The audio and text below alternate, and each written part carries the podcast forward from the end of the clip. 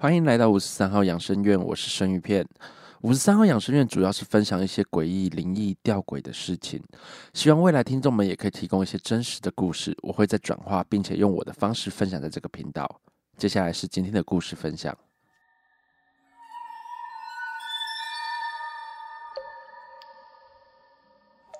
故事代哨，我是一名义务役下士，所以不用站外点哨。营上的哨点离我们单位走路大约要十五分钟。晚上都需要安排士官带阿兵哥上哨，这个工作叫做代哨士官，有分日代哨跟夜代哨，每一班十二个小时。这个故事就发生在我那天值班夜代哨的时候。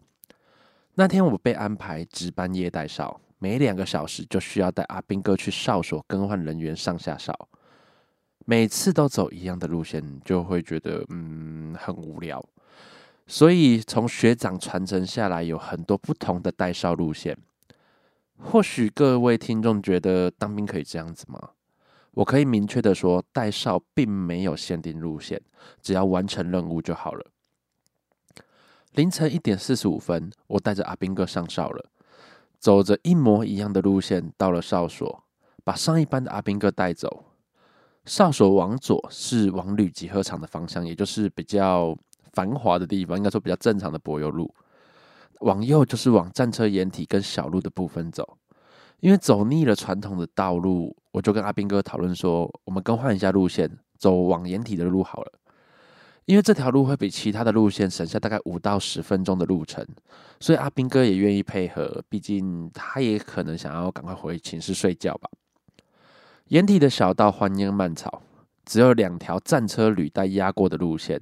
然后是黄土的路，我们就在深夜两点惬意的走在这荒山野岭的路线上，途中不会经过任何的哨点，只会用，只会就是经过一台展示用的装甲车。曾经我问过许多学长，为什么那台装甲车要放在那边？学长说，这台甲车早期搭宴席打基地的时候，曾经不小心把一个学长压死了。而且小腿还整个被压断，身体与小腿以下的部分都是分离的，也就是说，他可能身体也被压到，脚也被压到的状况下，他往生了。有很多人都说过这边有许多的灵异传闻，但我那时候觉得还好，就不理会这件事情。其实学长他们都有提醒啦，尽量不要半夜往掩体的方向走。很多好兄弟或是已故的学长都会在那边出没，可能大家都很纳闷，说掩体是什么样子，就是。像是山洞一样，就是开垦好的山洞，然后让我们把战车或甲车停在里面去掩蔽。那我们那天走着走着，就快要接近那台装甲车，大约一百公尺的时候，就听到“嘣”，有敲击金属的声音。我问跟我走的阿兵哥说：“你有听到什么怪声音吗？”他说：“嗯，有一个拍打金属的声音。”我们两个没有多想，以为是累了，可能是幻听吧，就继续往前走。大约接近装甲车三十公尺的时候，又听到类似像是用那种大头皮鞋在踢铁板的声音。当下就怀疑说是不是有人在，但我们看了很久都没有看到人。我们甚至的就是像带哨的时候或是站哨的时候，我们会大声喊说站住口令谁，然后对方就要回答，这是一个暗号。确保他你不是外人。那我们问完赞助口令谁之后，正常的人啦，只要晚上在这边出巡的呃长官啊，或是一些同胞啊，他们都会回应，就是我们正确的口令。那我们喊完之后，就发现完全没有反应，但是他的拍打声继续回荡在我们俩的耳里。我们两个互看了一眼，疑惑的纳闷着这样的状况。慢慢的，我们就继续接近那台装甲车。不是我们不想绕路，是因为真的没有路可以绕，一定会经过它。我们越接近的时候，发现声音就越来越大声，直到我们站在装甲车前面，才发现这个声音是来自装甲车内部。这真的是一个天人交战的时刻。在凌晨两点多，我们却犹豫要不要确认装甲车内到底是什么。我们最后还是决定面对自己的恐惧。嗯，其实也不一定是这么说啦，是我要满足自己的好奇心吧。我承认我蛮好奇，也蛮铁齿的，所以我就塞了我们家的阿兵哥说：“哎，你去，你不是开装开开开过装甲车吗？你去把他的门打开。”然后他就小心翼翼的去把那个门打开，棒，车门打开了。我们好奇的拿手电筒往里面照，发现完全没有任何东西。我当初的想法就是，呃，最惨可能学长就跑出来了。那 最单纯的画面就是可能有野生动物或是流浪动物在里面。那我我就想说，可能也可以救一只流浪动物吧。但是最意外的就是。我们什么都没看到，我们就把车门关上，默默的离开。离开大约十公尺的时候，我还是不死心的往装甲车的方向用手电筒照了一下。我看到那个画面呢，心里真的是什么三字经都骂完了。我看到一双脚在装甲车的后面，只有脚，真的只有脚。我们家阿兵哥就吓傻了，颤抖的问我说：“呃呃，班。”班班长，那那那边是不是真的有一只一双脚啊？我故作镇定的向装甲车方向拜了拜，点了一根烟之后放在地上，心里跟这位学长说：“学长，我只是路过，我只是个义务役的小下士，可能你有什么想要我帮忙的地方，但是我真的什么都不会，我拜托你不要找我。”然后转头之后，我就扒了一下阿兵哥的头，说。你什么都没有看到，我们赶快走吧。就这样默默的走回营舍，然后我们就没有在以后，我就完全不敢走那条路了。其实当兵有许多鬼故事，如果你身边有人当兵的话，其实他们都会讲听学长讲一些呃军中的鬼故事。以前的军旅生涯，就是可能两年兵、三年兵的时候，伴随着许多的霸凌跟欺辱。我也听过，在这些潜规则下，有许多悲剧发生。像是说，有人睡一睡，有人太白目，他睡上铺，睡一睡，可能学长就会连人带床，就是嗯，连床带人一起把床垫拉下来。其实都还蛮不人道的，但是这是在很蛮久以前的啦。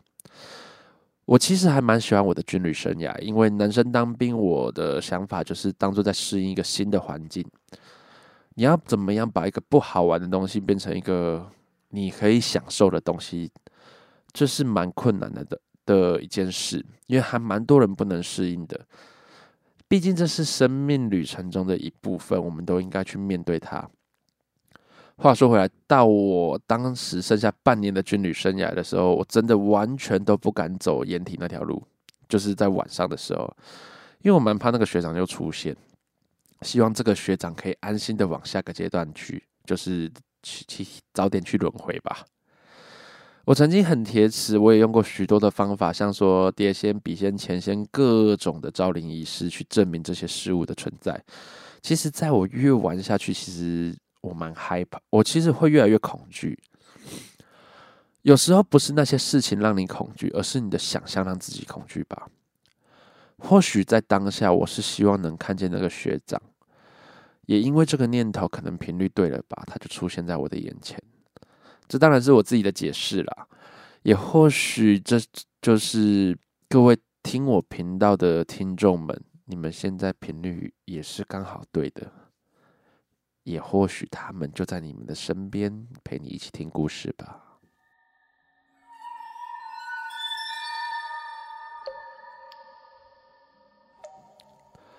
故事，好可惜呀！这是我待在在当科技业业务时期的故事。我是一个竹北科技公司的业务工程师，每天的工作就是跟客户讨论工程、拿订单或验证产品之类的工作。公司是台商的公司，但是是美商的制度，所以业务可以很自由的上下班，算是标准责任制。也就是说，你的上班时间只要把事情做好，你的下班时间还是要把事情做好。所以这我认定是标准责任制，因为我没有打卡。最简单的原则就是说，把自己的事情做好，跟开发客户。所以上班过程中，其实大部分的时间都很自由，可是。可是应该也是算老板说很相信我们吧，我们也很珍惜这样自由的工作环境。就在某天，我跟我的助理一起出门采买办公室的用品。我们助理是一个刚毕业的小女生，然后是日文系的。因为他没有车，所以我们才会一起去买。大约下午三点，我们从办公室出发去采买，因为就是要采买一些公司的一些文具用品啊，或是一些架子。因为他摩托车可能就没办法载了，所以我要陪他去买。到采买结束的时候，我们回程大约是五点了。其实我是一个大路痴，所以非常依赖导航。因为那时候到竹北，其实是我不熟悉的环境，还没有适应。那时候大概是 iPhone 五的时代吧。我拿着一只 Samsung 的平价手机，为什么强调是平价？因为导航真的会莫名的累格，或是没有讯号。那时候好像还是 Samsung S2 的年代，然后我不是拿 S2，我是拿另外一只比较大只的，可是我忘记它叫那叫叫什么 Mega 吗？我有点忘了，反正就是很烂的手机。那时候我们去采买的地方跟我平常生活的环境有点距离，所以我们就靠着导航回程，途中不小心也开错了路，但导航都有顺利的更正路线。我们顺利的走到竹林大桥，那时候已经黄昏了。我们继续依照着导航的路线走，因为我们家助理他是日文系嘛，所以我们就一直在讨论一些日本的恐怖节目，像说《无所 Japan》啊，或是一些《世界奇妙物语》啊。那时候我们就聊到一个很特别的宣传方式，就是在日本的雅虎首页上面搜寻日文的“嘎嘎爸爸”。呃，“嘎嘎爸爸”，你搜寻中文没有用哦，它是搜打日文进去，会跳转到一个日本雅虎的搜寻网页。但不同的是，它的背景是它的背景白色的地方啊，像是有一个绑着马尾的女孩被关在荧幕后面，一直疯狂的拍打着你的荧幕，而且只要等这个动画结束之后才能关闭网页。我觉得这是一个蛮屌的行销方式了，我也认真的被吓到了。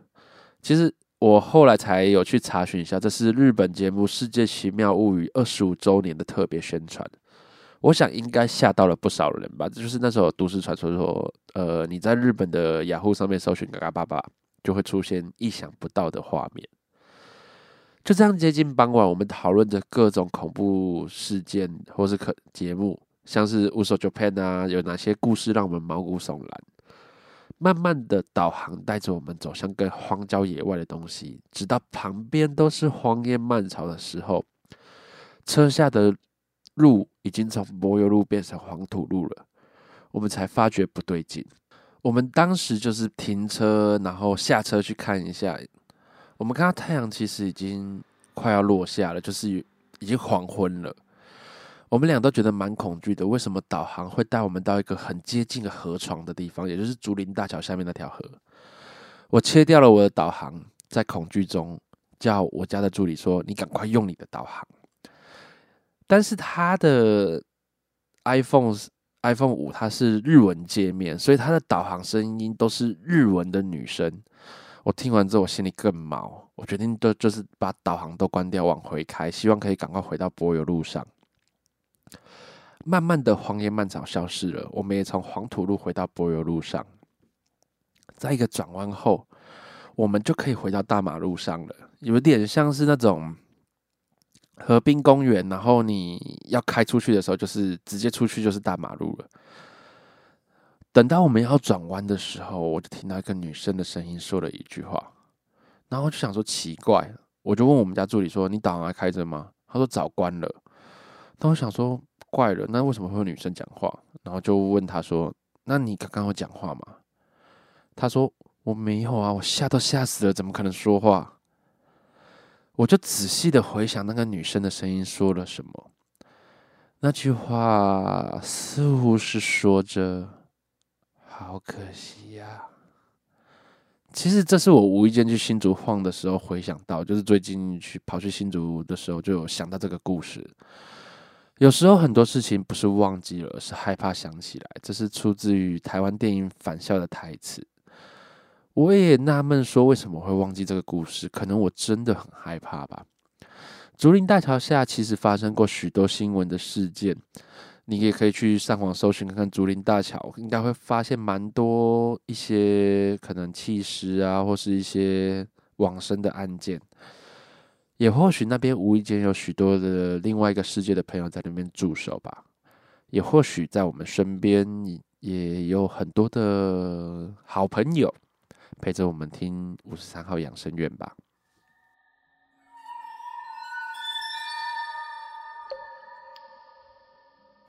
接下来是这个频道的一些小改变，我会挑选一些。我蛮喜欢的主题来介绍。那如果各位听众有自己喜欢的主题，有关宗教、有关呃灵异事件的，或是有关一些灵异地点的，我会去做一些功课，然后再跟大家介绍一下。那我今天的主题就是像南传佛教，或是说泰国佛牌这一类的。那泰国佛牌的由来，就是古代的时候，泰国是一个战争连绵的国家，僧人们为了保存佛法。使佛教文化可以传承下去，同时也是为了让僧侣跟信众方便礼佛，特意在庙内的泥土中加上一些金粉、花粉或是香灰等材料，最后再把佛的模样刻在泥土上，从而制作我们现在所看到的泰国佛牌的雏形，然后对其诵经加持，埋在佛塔中，使这个东西可以流传下去。因为泰国是以佛教立国的国家，人民对神佛的尊重是从小耳濡目染，并深植心中。所以在早期，泰国的佛牌并不是佩戴在身上，它是被视为珍宝，然后是被供在庙内，或是埋在佛寺的塔下面，作为镇庙之宝。大约在第二次世界大战的时候呢，僧人们就是害怕佛牌放在庙内会受到战火的波及。同时，也希望泰国的军人能得到佛祖的庇佑，所以他们就决定说，把这些佛牌啊，就是呃，给这些将士们去佩戴，让他们就是呃，可以凯旋而归。因此，出征的军人开始佩戴佛牌，经过高僧的加持祈福，佩戴佛牌可以增加他的勇气、信念，提高作战能力，并且通过对佛的信仰。信仰好，我觉得有我这今天讲话有点没认灯，就是说他们透过对佛的信仰，使军人可以就是像神佛护体一样刀枪不入，避免在战斗中遭受伤亡。佛牌在这段期间发生就是无数的灵验事件，大家才感觉到佛牌带来的奥妙之处。因此，佛牌圣物在民间流传开来，才有渐渐把佛牌佩戴在身上的习惯。那泰国佛牌其实就像寺庙的护身符一样，一点都不可怕。多行善、多积德、多做善事，那佛祖就会在无形之中帮助你。也有人说，泰国当初是发生非常多的瘟疫，因为战争嘛，很多尸体都没有人埋葬，所以发生了一些瘟疫事件。而这些僧人没有办法把佛像带在身边，就做成佛牌到灾灾区去行善积德，然后每天还可以做他的早课，去救助众生。其实我一直认为，就是佛牌不会害人，人才会害人。不管你佩戴的是阴牌还是正牌，我觉得都是一种功德。或许有人认为说阴牌真的可以戴吗？就我的理解啦。很多中国人会有一句话叫做“阳寿未尽”，就是你下去之后，你死了之后，你挂了之后，然后可能下面的判官就说：“哎，你阳寿未尽，你还要在阳世间待一阵子。”阴牌里面的男大龄跟女大龄，在生前可能是因为一些意外去世，身上可能遗有一些遗愿啊，有一些怨气啊，也或许他就是我们所谓说的阳寿未尽。这时候，泰国的师傅或是龙婆，龙婆就是他们的和尚，阿赞就是他们的师傅，可能就会依照他们的想法去把他们变成一个佛牌，也就是我们称之为的阴牌，让他们去帮助别人。受到帮助的人，可能也要多做善事，积功德给这位灵体，让他们早日可以投胎。所以，我觉得没有所谓不好的牌，而是人的心术不正，才会导致不好的下场。也或许有人说，常拜四面佛啊，他如果你没有还愿，会很惨啊。可是你有想过一个问题吗？你的诚信都没做到了，佛祖保佑你，他已经给你了，他不能拿回来吗？所以我觉得这个东西都都是一体两面的，但这当然也是我自己个人的见解了。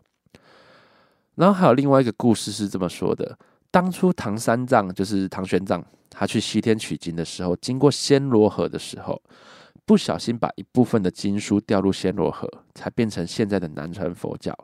暹罗就是泰国的旧名。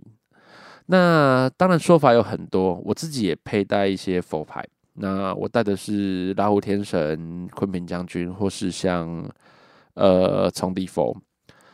但我还是拜我们家的关圣帝君跟赵子龙赵将军。我个人是认为啦，只要劝人向善的宗教都是好的。而宗教，我觉得没有所谓的单一性，这也就是我不太喜欢西方宗教的原因。当然，最近有一点改观，因为我的有些客人他们是虔诚的基督教徒，那他们有跟我讲了很多的想法。其实我觉得都是一个很好的讨论。那我只觉得说，任何宗教都是一样的，可信不可迷。我也曾经迷失过在这里面。那我觉得到最后其实是自己要走出来的。我们只是借由佛牌或是神明，让我们自身变得更正向、更好，进而去改变自己的气场跟磁场。就跟很多人去拜拜，只是觉得最近自己很衰，想要改善一下。你只是去吸收正向的磁场，佛牌也是如此。曾经的我把佛牌当做一个制约，因为以前的我其实开车很没耐心，然后脾气很暴躁，常常就在那边擦干辣椒，就是可能前面一台车开慢，我说干车是白痴哦，为什么开那么慢？是不会开车哟。但是我佩戴着佛牌的时候，我就想着说，嗯，我带着神明，我带着佛像，我不要造口业好了，就忍了下来，忍着忍着就成了习惯，可能这也是一种成长吧。我也曾经问过，就是泰国的师傅，因为我身上有刺法力刺青。那我问师傅说，佛牌需要注意哪些事项？他说，只要孝顺父母，勿有害人之心，多做善事，佛祖就会保佑你。我觉得很单纯，所以我觉得我会去相信这个事情，不需要去排斥其他的宗教。我很喜欢各种宗教，像说道教、藏传佛教、南传佛教等，我觉得都是好事，但是太过入迷就不是好事了。所以希望大家可以正向一点的去面对这些事情。那这是我这次想要分享的主题。如果各位有任何有兴趣的主题，有关宗教啊，或是一些像说呃送肉粽啊，虽然我一直很不想讲送肉粽，因为我讲了蛮久了，或是像说哪边有什么恐怖故事啊，我希望我去查一些资讯，把它更完整化的话，再麻烦各位投稿，我会再去想办法去做一些功课。